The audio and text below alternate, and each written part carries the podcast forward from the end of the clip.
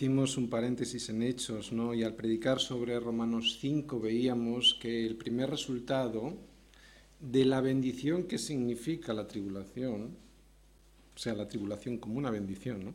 El primer resultado era la paciencia, ¿no?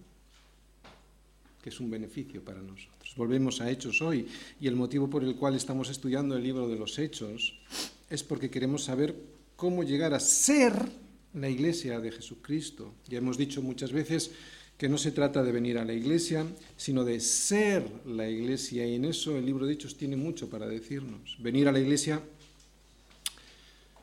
vosotros lo sabéis, no cuesta mucho tiempo, ¿verdad? Entre 15 minutos y media hora más o menos todos estamos aquí. Bueno, las mujeres igual tardan un poquito más, ¿no? Con eso del peinado y de vestirse, pero ser la iglesia nos va a costar mucho más que eso, mucho más tiempo. El gran problema de muchos cristianos que piensan que saben mucho de la escritura es que como piensan que saben mucho, pues no tienen paciencia, no se rebelan contra las tribulaciones y resulta que son las tribulaciones las que nos proporcionan la paciencia necesaria para ser más como Cristo, como Cristo quiere que seamos. Ser como Cristo, mi hermano, te va a llevar tiempo y eso requiere paciencia. Aquí no vamos a engañarte diciéndote que imponiéndote las manos se van a alargar y desaparecer todos los problemas de tu vida. Si llevas mucho tiempo en camino de oscuridad, necesitas paciencia y tiempo para ver la salida del sitio aquel en el que te has metido. ¿no? Necesitas tiempo para empezar a ver los resultados de una vida llena de gozo en el Espíritu Santo. Sobre todo vas a necesitar mucho tiempo si te empeñas en seguir no aprendiendo que de la tribulación se puede sacar algo bueno y el primer resultado, como vimos el domingo pasado, es la paciencia. El Señor te va a sacar a la luz, sin duda, pero necesitas tener humildad, no lo sabes todo, por eso necesitas tener paciencia y su palabra entonces te irá limpiando, te irá quitando todo aquello que se te ha puesto encima. ¿no? Necesitarás paciencia para que toda esa porquería salga de tu vida, ¿no? aquello que dejaste que se pegara en tu vida. Todo esto, los que estáis bien en el Señor, sabéis que no es una, una acusación, es todo lo contrario, es esperanza. Saber que la palabra de Dios va a ir limpiando, va a ir sanando todas las áreas de nuestra vida, es muy esperanzador. Perseverar. Esta es una palabra clave en la escritura, ¿vale? Y esto lo que significa es que no solo nos vale con creer, hay que perseverar en aquello que hemos creído, ¿no? Cualquiera que se extravía y no persevera en la doctrina de Cristo no tiene a Dios. El que persevera en la doctrina de Cristo, ese sí tiene al Padre y al Hijo, nos dice Juan en 2 de Juan 1.9. Ya vimos cómo Pablo, después de ser apedreado en Listra, cuando estaba en su primer viaje misionero, pues volvió a la ciudad. Fue apedreado le llevaron los hermanos dentro de la ciudad para cuidarle, al día siguiente salió a otras ciudades, pero volvió a Listra en ese primer viaje misionero. ¿no? ¿Y qué hizo? Dice la escritura, volvió confirmando los ánimos de los discípulos, exhort a Pablo, que había sido apedreado hasta la muerte, exhortándoles a que permaneciesen en la fe. Y la palabra permanecer tiene la misma raíz que perseverar y diciéndoles, es necesario que a través de muchas tribulaciones entremos en el reino de Dios. Desde este púlpito jamás predicaré un evangelio de ofertas. El evangelio le costó muy caro a mi Señor como para que yo ahora venga con ofertas y con rebajas. Para eso Disneylandia. Que ahora tengamos la salvación le costó mucho a mi Señor su preciosa sangre y yo no voy a diluir las exigencias que Dios mismo puso para poder entrar en el reino. La puerta es estrecha y el camino es angosto, mi hermano.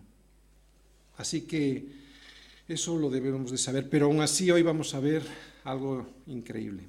Hoy vamos a ver, como hemos visto en la película anterior, esperanza. Hoy vamos a ver a un evangelio lleno de esperanza. Hoy vamos a ver a alguien que tomó una decisión equivocada en el pasado, pero que a pesar de eso y como perseveró en la fe que una vez le fue dada, el Señor bendijo su vida a través de su hijo Timoteo. Estoy hablando evidentemente de la mamá de Timoteo.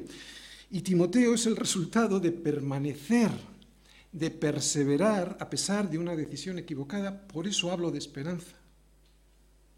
Vamos a comenzar hoy Hechos 16, pero recordamos que en el capítulo anterior vimos que había algunos, ¿os acordáis?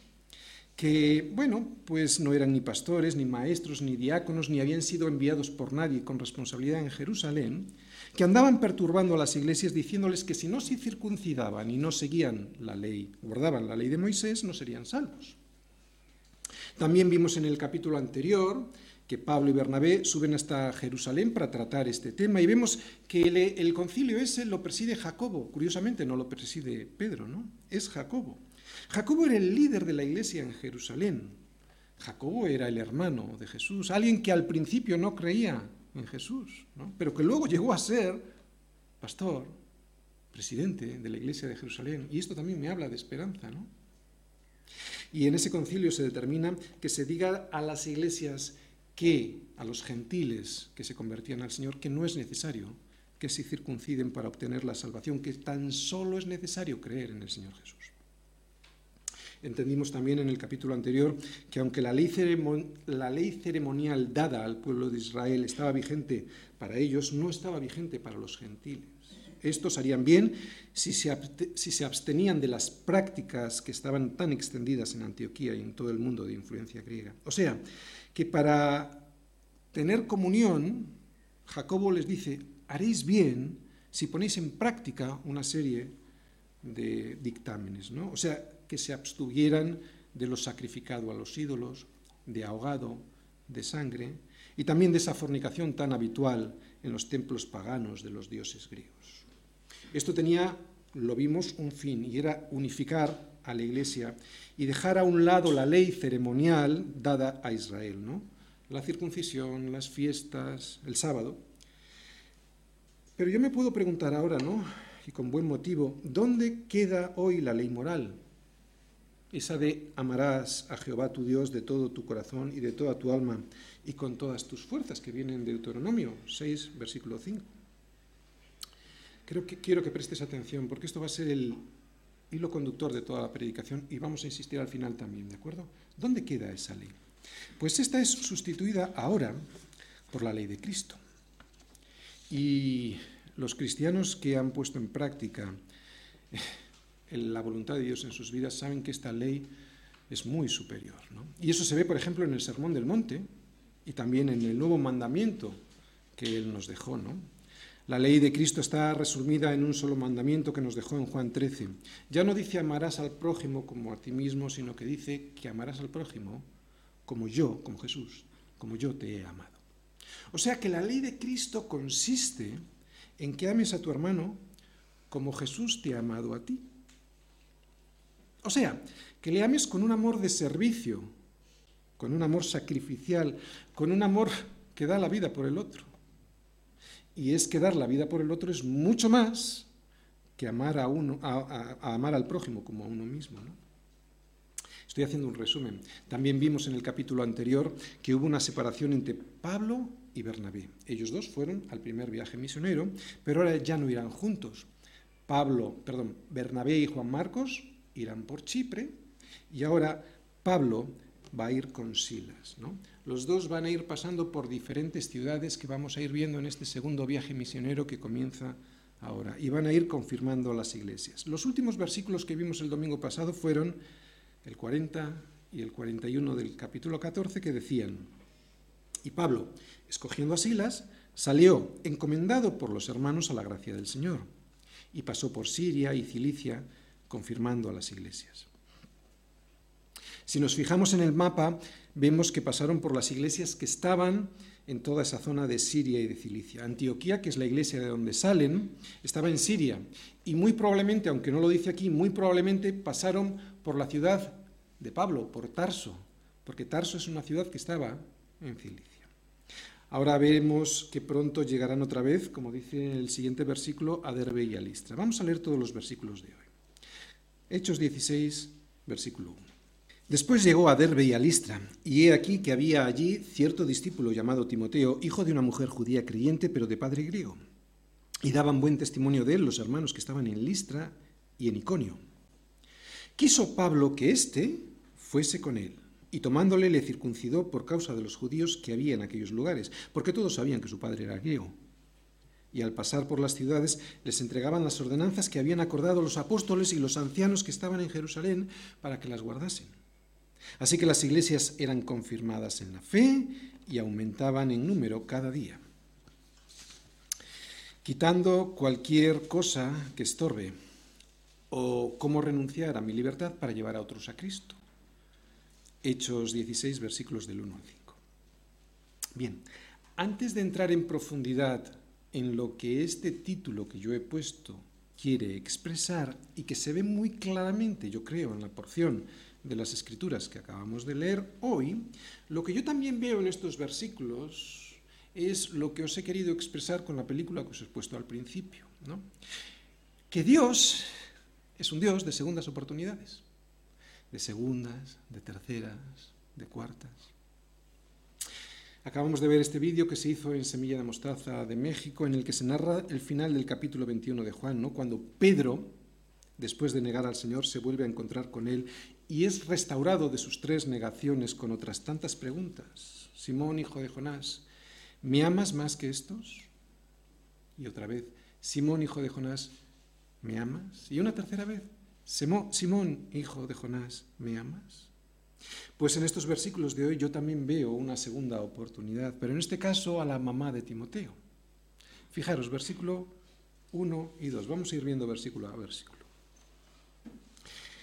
Después llegó a Derbe, está hablando de, Pablo, ¿vale? Y de Silas. Llegó a Derbe y a Listra. Y he aquí, había allí cierto discípulo llamado Timoteo, hijo de una mujer judía creyente, pero de padre griego. Y daban buen testimonio de él los hermanos que estaban en Listra y en Iconio. Luego voy a entrar en profundidad en el versículo 3 en ese pero. Ese pero tiene más, hay más profundidad en ese pero de lo que aparenta. Vemos que después de ir por las ciudades de Siria y de Cilicia, llegan hasta Derbe y Listra. En Listra, en el primer viaje, como hemos visto, Pablo había sido apedreado hasta casi morir. De hecho, los que le apedrearon les pareció que lo habían matado, ¿no? Y por eso le arrastraron fuera de la ciudad para dejarle allí y que las alimañas se encargaran de él. Sin embargo, vimos cómo los hermanos le recogieron, le rodearon y le recogieron para llevarle hasta dentro de la ciudad para allí cuidarle, curarle y protegerle, ¿no? Para estar con él. Pues fue en esta ciudad, en Listra, en la ciudad en la cual muy probablemente, no sabemos si por la predicación directamente de Pablo, se convirtió la mamá de Timoteo, Eunice, y su abuela, Loida, y también él mismo. No sabemos si Timoteo creyó como consecuencia directa de la predicación de Pablo, de aquel primer viaje misionero, o si fue por el testimonio de otras personas. Pero esto nos demuestra una cosa muy importante, lo fundamental, la importancia de la predicación, o la importancia de compartir y compartir en cualquier momento el Evangelio con otra persona. En el versículo 1 vemos, he aquí. He aquí significa que algo le impresionó mucho a Pablo al ver a Timoteo. Seguramente descubrió un amor por el Señor y una madurez en Cristo poco usual en una persona tan joven, ¿no? Timoteo tendría 17, 18, 19, como mucho 20 años. Y ese testimonio de amor y de servicio al Señor le impresionó a Pablo. No sabemos muy bien cuál era la situación de la casa de Timoteo en el momento en el que Pablo le encuentra. No sabemos si su madre era viuda o si seguía viviendo su padre que era un no convertido, era un inconverso. Lo que sí sabemos es algo maravilloso. Y es que a pesar de la equivocación de su mamá al casarse en yugo desigual, la influencia de una madre y de una abuela devotas al Señor hicieron de Timoteo un discípulo fuerte en la fe. Pablo lo recuerda más adelante cuando le escribe a Timoteo en 2 de Timoteo 1.3.5. Dice Pablo, doy gracias a Dios al cual sirvo desde mis mayores con limpia conciencia de que sin cesar me acuerdo de ti, de Timoteo, en mis oraciones noche y día, deseando verte al acordarme de tus lágrimas para llenarme de gozo, trayendo a la memoria la fe no fingida que hay en ti, la cual habito primero en tu abuela Loida y en tu madre Eunice, y estoy seguro que en ti también.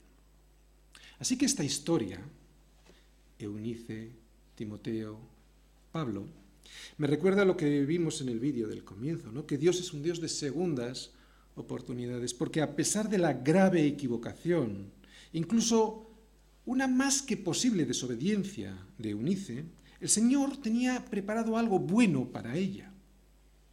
Esto me habla de esperanza, que todavía hay esperanza para aquel que se ha equivocado o que ha desobedecido a Dios, en la elección, por ejemplo, de su marido o de su mujer. Esperanza para aquel que, habiendo pasado por alto o habiendo desconocido el mandamiento de no unirse en yugo desigual, todavía desea servir al Señor.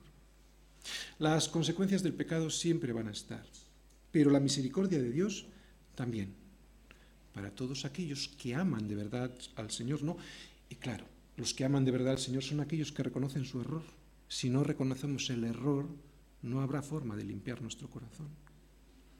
El padre de Timoteo era griego y no era creyente. Timoteo procedía, pues, de una familia dividida espiritualmente y eso, ¿sabes?, se va a notar siempre. De aquí el pero que se ve ahí. Me imagino el sufrimiento de Unice al no poder circuncidar a su hijo porque su marido muy probablemente no se lo habría permitido. Esto es lo que acarrea vivir en yugo desigual. La división en lo más íntimo de la convivencia familiar y eso provoca un gran sufrimiento. Pero vemos también que si uno se mantiene fiel, la misericordia de Dios aparece en la vida de aquellos que le aman, que viven sirviéndole al Señor, aunque se hayan equivocado. Claro, esto no debiera servirnos de excusa para hacer lo que nos dé la gana, ¿no? Porque como Dios me va a redimir de mi equivocación, pero sabemos que no opera así. ¿eh? No le tientas al Señor, entre otras cosas, porque las consecuencias del pecado las vas a sufrir siempre, ¿no? Simplemente yo con esto te estoy mostrando algo que aunque ya lo sabemos, no debiéramos jugar con ello, y es que Dios es un Dios de segundas oportunidades, y de terceras y de cuartas. Lo sabemos, lo vemos en la Escritura, pero no debiéramos de jugar con estas cosas. La Biblia nos dice que no os unáis a yugo desigual con los incrédulos, porque ¿qué compañerismo tiene la justicia con la injusticia? ¿Y qué comunión la luz con las tinieblas? Lo dice Pablo en 2 Corintios 6:14. Eso significa que debes casarte con un hombre o con una mujer cristianos, ya que si no, como nos dice Amós 3:3, andarán dos juntos si no estuvieran de acuerdo. Es muy difícil, es imposible. Si no estás de acuerdo con tu marido, con tu esposa, en lo más importante de tu vida, que es tu relación con Dios, esto va a causar una división que te hará sufrir mucho. Cuando traspasamos esta norma que Dios nos deja dicho en la Escritura, no hay manera de disfrutar de la armonía que Dios tiene preparada para nuestro matrimonio. Y esto no lo hace Dios para fastidiarnos. Esto no lo hace Dios para hacerte la vida imposible, ¿no? sino para que no la estropeemos nosotros. Pero ya sea porque le has desobedecido o que Jesucristo llegó a tu vida después de tu matrimonio, el Señor tiene mucha misericordia con nosotros y esta historia es una historia de esperanza para los hijos de las personas que están en un matrimonio desigual, en un matrimonio con yugo desigual. En esta historia vemos que es posible que a través de una mamá o de una abuela, el hijo o el nieto puedan tener, pueda tener una buena relación con Cristo. Así que desde aquí os animo a que no os deis por vencidos o por vencidas aquellos que estáis en esta situación, ¿no? En la situación en la que la mamá no está con el Señor o que el papá no está bien con el Señor. Si sois fieles, sirviendo al Señor, orando al Señor, sirviendo en la iglesia y haciendo su voluntad, vuestro ejemplo en vuestros hijos va a ser un ejemplo poderoso. Ahora mismo ni nos lo imaginamos como muy probablemente no se lo llegó a imaginar nunca Eunice sobre Timoteo, ¿no? Ni nos imaginamos el maravilloso impacto que nuestras vidas, vividas en Cristo, van a tener sobre nuestros hijos. Sé que no es fácil, ¿eh? Vivir con esta esperanza cuando todo parece tan difícil en la convivencia en el hogar, pero Timoteo llegó a ser un grande, un gigante del Evangelio. Y eso fue por el resultado de una abuela Loida y de una mamá Eunice, que a pesar de su equivocación inicial le enseñaron al joven desde su juventud algo que ellas ya sabían de las escrituras. Porque en ese momento el Nuevo Testamento no estaba escrito, pero se guiaban por el Antiguo Testamento. Y en el Proverbios 22, 6 dice, instruye al niño en su camino y aun cuando fuere viejo no se apartará de él. Y hoy estamos, hoy estamos viendo en estos versículos de Hechos el resultado de esa fidelidad de Loida y de Eunice ¿no? a la palabra de Dios. El resultado en un joven de 18, 17, 20 años. ¿no? Y es que la continua exposición, importante, mamá o papá, la continua exposición a la palabra de Dios producirá resultados asombrosos en nuestros hijos, nada que ver con lo que del mundo aprenden. El papá de Timoteo, que era griego, y esto lo que quiere decir es que era un gentil, no creyente, o sea, un inconverso, era un hombre que no estaba haciendo el trabajo espiritual que le correspondía hacer en su casa.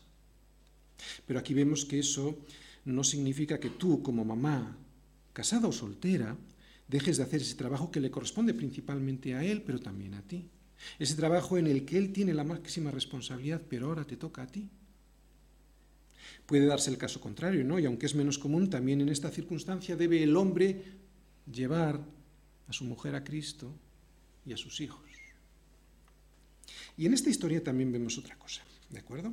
Primero vemos una historia de esperanza, una historia en la que el Señor da segundas, terceras, cuartas oportunidades, pero hay otra cosita escondida entre líneas, también de mucha esperanza. ¿eh? Atención los hombres de la Iglesia. ¿Qué vemos en esta historia? Vemos a un hombre de verdad. Vemos a un papá de verdad. Vemos a Pablo. Pablo no era el padre biológico de Timoteo, pero lo adoptó como hijo suyo.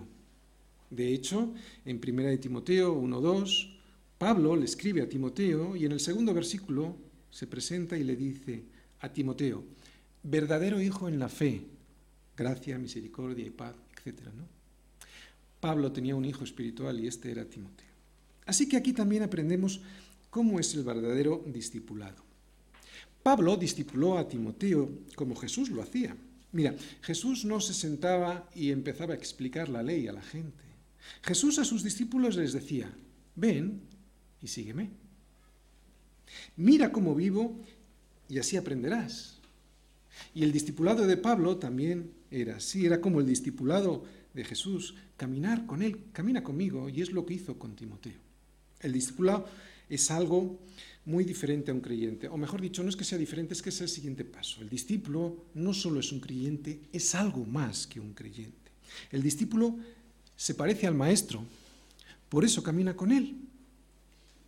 Llevad mi yugo sobre vosotros y aprended de mí que soy manso y humilde de corazón, ¿no? y hallaréis descanso para vuestras almas, nos dice Jesús en Mateo 11, 19. Llevad mi yugo sobre vosotros. Esto implica un compañerismo. No sé si alguien lo sabe, pero cuando en los pueblos hay un buey que no es experimentado en llevar el yugo, pues para que aprendan le ponen con un, con un buey que tiene experiencia en llevar el yugo. ¿Para qué? para que aprenda por qué camino ir. Entonces, cuando el buey que no tiene experiencia va por donde no tiene que ir, el otro buey que es experimentado, con paciencia, le lleva por aquí y por aquí, ¿no? Eso es el discípulo, o mejor dicho, eso es el discipulado, ¿no? El domingo pasado hablábamos de lo que significa ser un hombre de verdad, alguien que anda en la verdad de Jesucristo, no alguien que está comprometido con la verdad que es Jesucristo. Hay hombres en nuestra iglesia que son así, hombres que aman a Dios y que están comprometidos con su familia, hombres para los cuales lo más importante es el reino de Dios y su justicia, que es Jesucristo. Y preparando esta predicación y observando este ejemplo de Pablo, me he dado cuenta que hay otro ministerio para nuestra iglesia, para este tipo de hombres de verdad, ¿no? para este tipo de hombres que son como Pablo. ¿Cuáles? Hay niños y jovencitos en la iglesia que no tienen una figura paterna que realmente sea una buena imagen de lo que debiera ser un papá cristiano. Pues esos hombres de verdad que hay en la iglesia deberían aprovechar esta oportunidad para ejercer un ministerio increíble. Ser un hermano mayor, o un mentor, o un maestro dispuesto a entregar un amor masculino que es muy necesario para el desarrollo espiritual de los niños. Tienen el amor de su mamá y gloria a Dios en los cielos por esto. Pero es también necesario que tengan la otra imagen, ¿no? esa que su progenitor no ha sabido darles. ¿Cómo podemos ayudar los hombres de la Iglesia a estos niños a los que les falta ese ejemplo en la casa? Pues siendo un buen modelo para ellos, ¿no? Ayudándoles en la enseñanza de la Biblia, ayudando a solucionar sus problemas y conflictos que les van a venir, ¿no? Y que son muy comunes en su edad y que ellos no saben cómo resolver. En definitiva, ayudando a nuestros jóvenes a ser más como Cristo. Ser un hombre de verdad no es lo que ven nuestros jóvenes por la televisión. Ser un hombre de verdad es ser alguien que tiene a Jesucristo como su Señor. Alguien que se esfuerza por encontrar el propósito que Dios tiene para la vida de cada uno. Y yo sé que todos los hombres de verdad de esta iglesia ayudamos a nuestros hijos para que ellos también puedan encontrar ese propósito que va a ser el que les dé el gozo y la felicidad en sus vidas, encontrar el propósito. Así que esta enseñanza que hoy vemos en el ejemplo de Pablo es una oportunidad para nuestra iglesia para invertir en el futuro de la iglesia. Una oportunidad para los valientes de esta iglesia, para aquellos que quieran servir con gozo a otros miembros que son más débiles. ¿Quiénes son los miembros más débiles de nuestra iglesia? Pues los niños que no tuvieron la bendición de tener a un hombre de verdad como modelo bíblico en su propia casa. Pero en la iglesia pueden tener muchos papás, tíos, incluso abuelitas, ¿no? ¿Sí? Todo ayuda a bien para aquellos que aman a Dios. Así que si eres un joven adulto o un adulto ya con hijos y crees que puedes enseñar a otros niños de la iglesia qué es lo que significa una masculinidad verdadera, ponte a servir en este área de necesidad de la iglesia. Y dentro de algunos pocos años podríamos tener un milagro como fue Timoteo. El futuro, sabéis, nunca va a estar en las manos de los filósofos, ni de los ideólogos, ni de los religiosos, por muy buenas intenciones que tengan, tampoco de los políticos. El futuro de, las familias y por lo tanto el futuro de los países va a estar, está en la iglesia, en manos de hombres de verdad que enseñan a nuestros niños y a nuestros jóvenes cómo han de comportarse dignamente. Hombres de verdad que enseñan a los más jóvenes cómo ser un siervo de Jesucristo. Y enseñarles que este privilegio, ser siervo, es eso, un privilegio y también una necesidad para no caer en la mentira de este mundo que te hace pensar que tú eres lo importante. Vamos al versículo 3. Quiso Pablo que éste, Timoteo, fuese con él, y tomándole le circuncidó por causa de los judíos que había en aquellos lugares, porque todos sabían que su padre era griego. Muy bien, dos cosas que veo en este versículo. Las he subrayado. Por causa de los judíos y todos sabían que su padre era griego. Primera parte. Circuncidarle fue algo excepcional, ¿de acuerdo? Fue, como dice ahí, por causa de los judíos que había en aquellas regiones. No hay contradicción en Pablo. Pablo siempre entraba primero en las sinagogas para evangelizar a los judíos antes de ir a evangelizar a los gentiles, ¿no? Y él lo que quería era poder entrar con Timoteo y que Timoteo también pudiese hablar a los judíos. Pero para ello, Timoteo tenía que estar circuncidado porque los judíos no escuchaban a nadie que no sea de los suyos. Resulta que ahora no tenía que circuncidarse para ser salvo, lo hemos visto en el capítulo anterior. Sin embargo, Pablo quiso que Timoteo lo hiciese, pero por amor a los judíos, para que así ellos le aceptaran más fácilmente, para que los judíos pudiesen escuchar sin impedimentos la predicación del Evangelio por boca también de Timoteo era la manera de poder entrar en las sinagogas y evangelizar a los judíos. Por eso lo circuncidó, por causa de los judíos, no por la salvación de Timoteo, sino por causa de los judíos que había en esos lugares. Y segunda cosa que vemos, también dice ahí, porque todos sabían que su padre era griego. Que su padre fuera griego significaba que Timoteo no estaba circuncidado Sabes, no hacía falta bajarle los pantalones para saberlo. Todo el mundo lo sabía. ¿Y por qué lo sabía? Porque su padre era griego. Y esta frase nos habla de vergüenza, de la vergüenza de una equivocación, ¿no? de la equivocación del yugo desigual. Su madre había cometido un error y aunque era una mujer piadosa y quería guardar las escrituras, se cumplió en su hijo las consecuencias de la desobediencia. Timoteo no había sido circuncidado. Y eso sin duda habría llevado la vergüenza a esta madre y a Timoteo durante mucho tiempo antes de que ellos llegaran a Cristo. Así que con ese yugo desigual, ella había permitido que su hijo tuviese mala reputación delante de los judíos. Todos sabían que su padre era griego. Así que Pablo le circuncidó, no por causa de la ley. Estaban llevando por todas las ciudades el decreto apostólico que decía que, ya no había que circuncidarse, ¿no? No lo hizo por eso, evidentemente. La causa fue por la debilidad de los judíos. ¿Entendéis el título de la predicación de hoy ahora? Quitando cualquier cosa que estorbe a mi hermano, que es más débil. En la Biblia encontramos que hay cosas que no tenemos que hacer para ser salvos, pero que sin embargo es bueno que hagamos con el fin de alcanzar a más personas. ¿A qué estamos dispuestos a renunciar con tal de alcanzar a más personas? Timoteo no tenía que circuncidarse y lo hizo. No es pecado ver televisión, ¿no? o gastar tiempo en las redes sociales, ah, pero ¿hasta dónde estoy dispuesto a perder, a arrancar, a cortar cosas de mí mismo que, siendo inservibles, pueden ayudar a otros, a los demás, para llegar a Cristo? ¿Cuántos cristianos estamos dispuestos a circuncidarnos del Facebook? ¿O de mis vacaciones? ¿O circuncidar tiempo de la televisión? ¿O circuncidar mi tiempo libre con tal de alcanzar a otros para Cristo? Timoteo estuvo dispuesto, estuvo dispuesto a hacer algo que no le era necesario para su propia salvación, sin embargo lo hizo para poder alcanzar a otros, para el Señor. Nadie dice que sea fácil. Circuncidarse no es fácil. Y más en aquella época, supongo yo, que dolería mucho sin anestesia. Yo estoy seguro, pues, que a Timoteo le dolió. Como decimos, a esa edad y sin anestesia, duele mucho más que a los ocho días.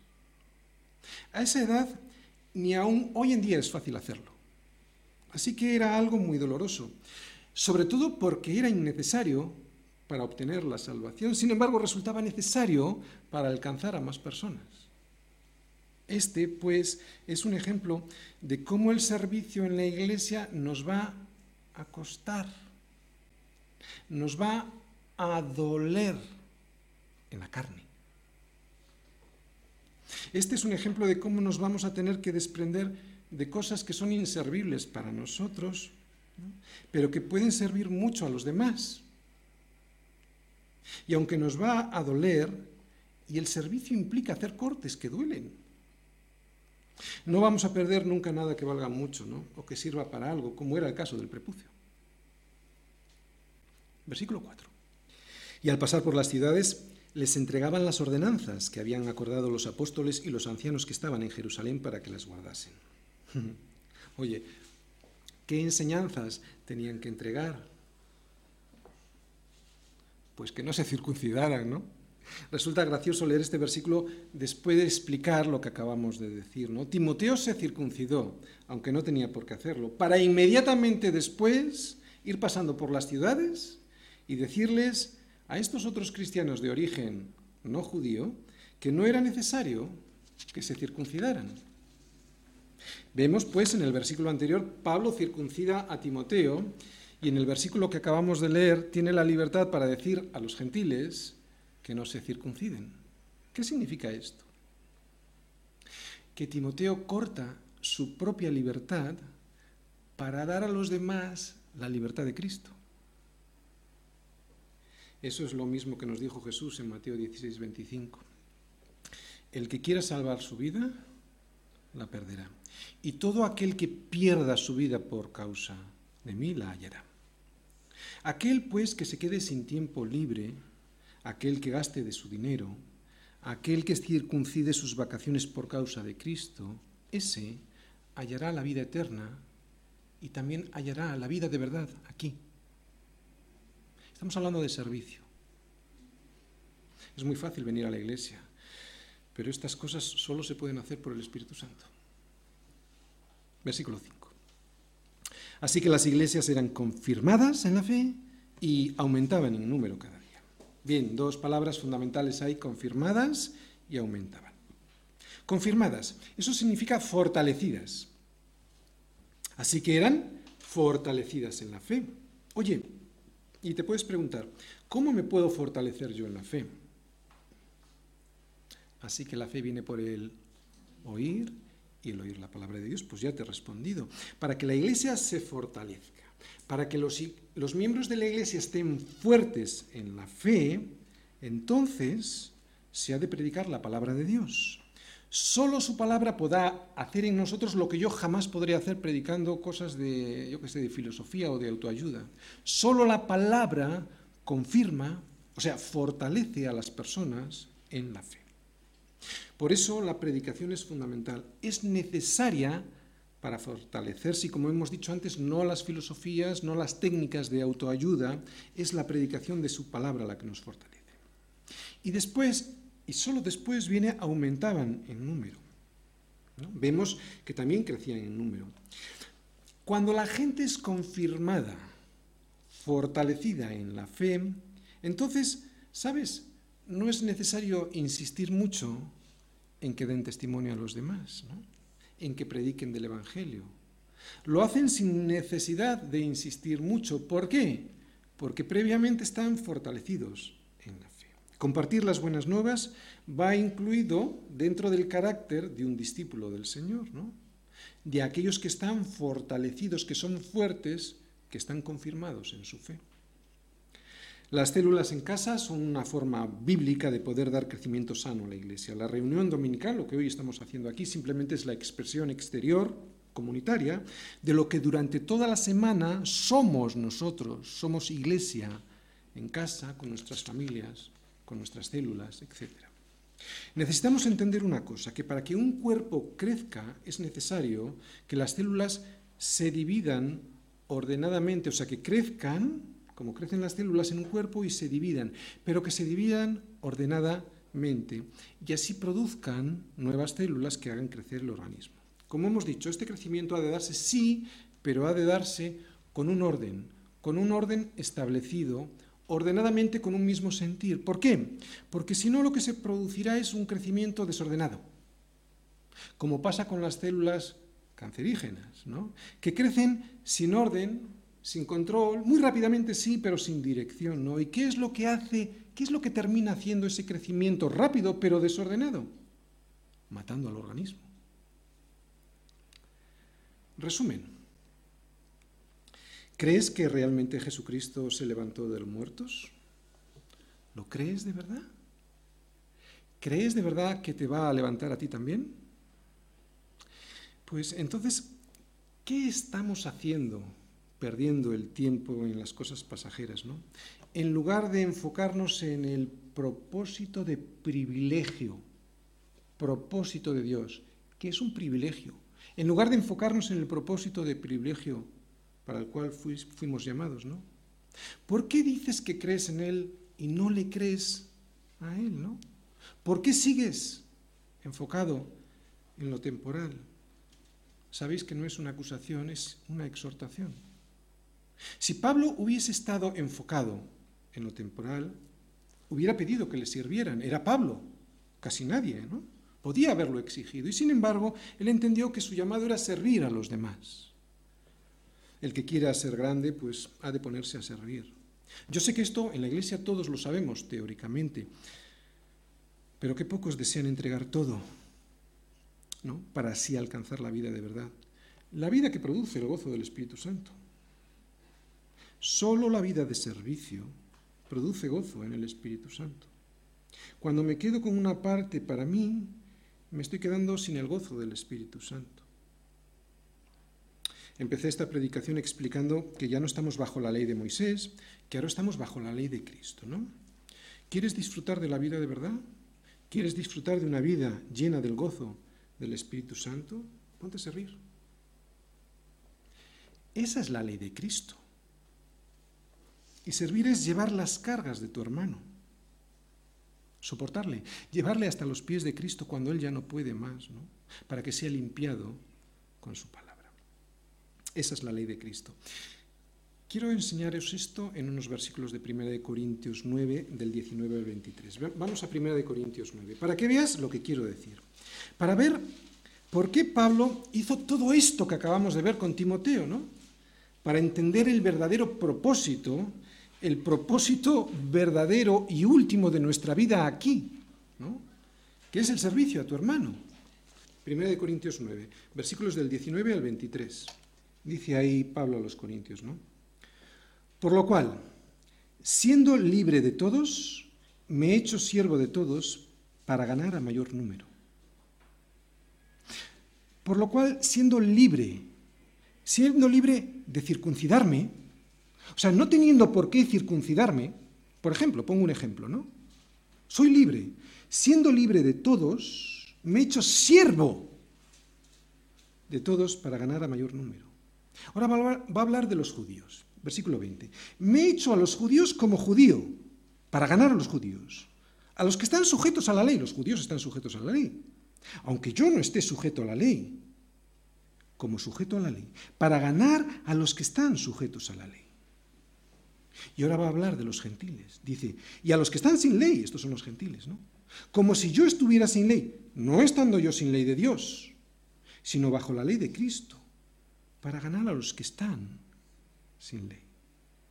Oye, dice que no está sin ley, que está bajo la ley de Dios, que esa ley es la ley de Cristo. ¿Cuál es la ley de Cristo? Lo vamos a ver resumido en un versículo. Vamos a Gálatas 6, versículos 1 y 2.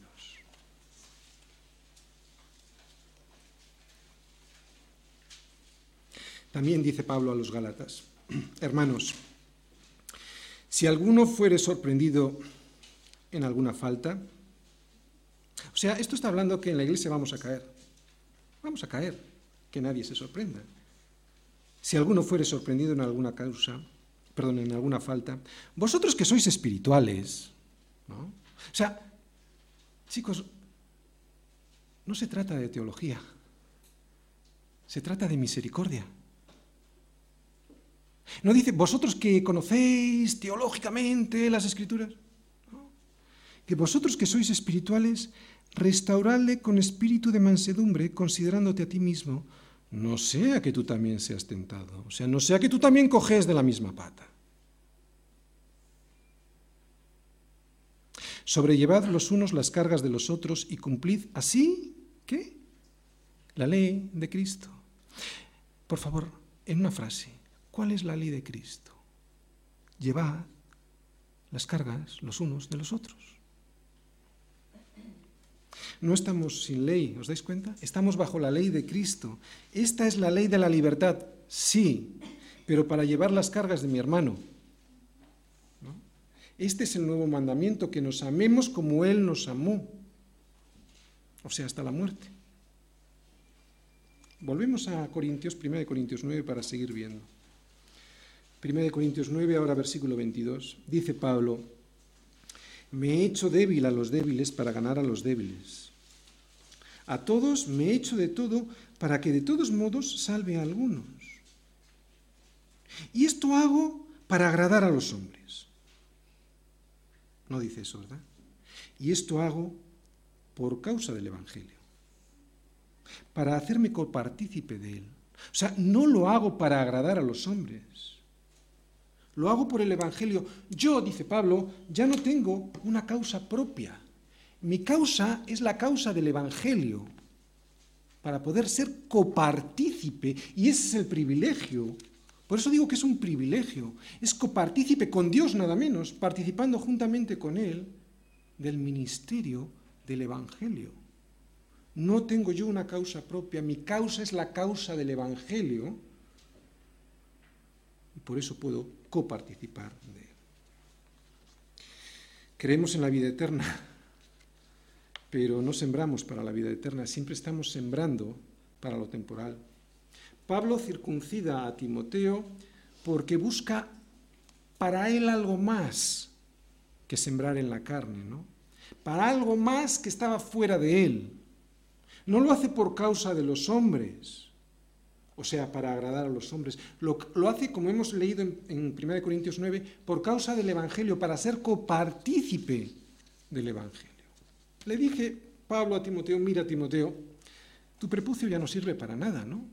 Así que lo vamos a quitar porque es un estorbo para los judíos que son débiles, ¿no? los débiles de conciencia. Cualquier cosa que te, que te estorbe, quítatela, nos está diciendo Pablo.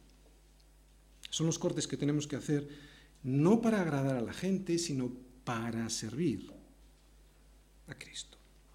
Cualquier cosa que coarte mi libertad para predicar el Evangelio tiene que ser quitada, ¿no? El Evangelio es imprescindible, todo lo demás es prescindible. Y al revés, si es necesario oponerme a algo para predicar el Evangelio, pues yo lo haré, ¿no? Siempre manteniendo los límites de mi libertad en Cristo, no haré nunca nada que me haga caer. Por ejemplo, cuando sea necesaria la vestimenta eclesial, si a mí me dejan predicar el Evangelio, yo no tengo ningún inconveniente, aunque aquí yo predique sin corbata. Tenemos que desprendernos de todo aquello que nos estorba, incluso desprendernos de nuestros prejuicios eclesiásticos y litúrgicos. No dejes, por ejemplo, de cantar porque no te gustan las canciones. No dejes de venir a las reuniones de oración porque te da vergüenza hablar en público. ¿Qué tontería circuncida ese orgullo? No dejes de venir a la iglesia porque hay un hermano que no le aguanto. Circuncida eso. Eso es circuncidar en la carne. ¿eh? Eso es no andar en el espíritu. Tenemos que circuncidar esas cosas, ¿no? ¿Qué tendremos que circuncidar hoy? Eso es lo que vamos a reflexionar, ¿no? ¿Qué nos estará estorbando hoy para poder correr bien la carrera que tenemos por delante? ¿Qué trozo de carne nos estará impidiendo avanzar? Nuestra oración hoy debiera ser, Señor, circuncida mi egoísmo, circuncida mi soberbia, circuncida mi superioridad, o lo que yo creo que soy superior, ¿no? Circuncida mis malos hábitos. Y una última cosa, yo anhelo servir, yo estoy deseando llevar algunas cargas de los hermanos aquí en la iglesia, pero no me dejan no terminan de confesarse y sin embargo yo sé que lo necesitan. Hay varias personas aquí, hombres y mujeres, que necesitan ser restauradas, pero han de pedirlo. Necesitas circuncidar el orgullo que te impide pedir ayuda. Es muy fácil creer estas cosas, pero ya no es tan fácil circuncidar, cortar toda nuestra soberbia, y ese fue el pecado de Sodoma.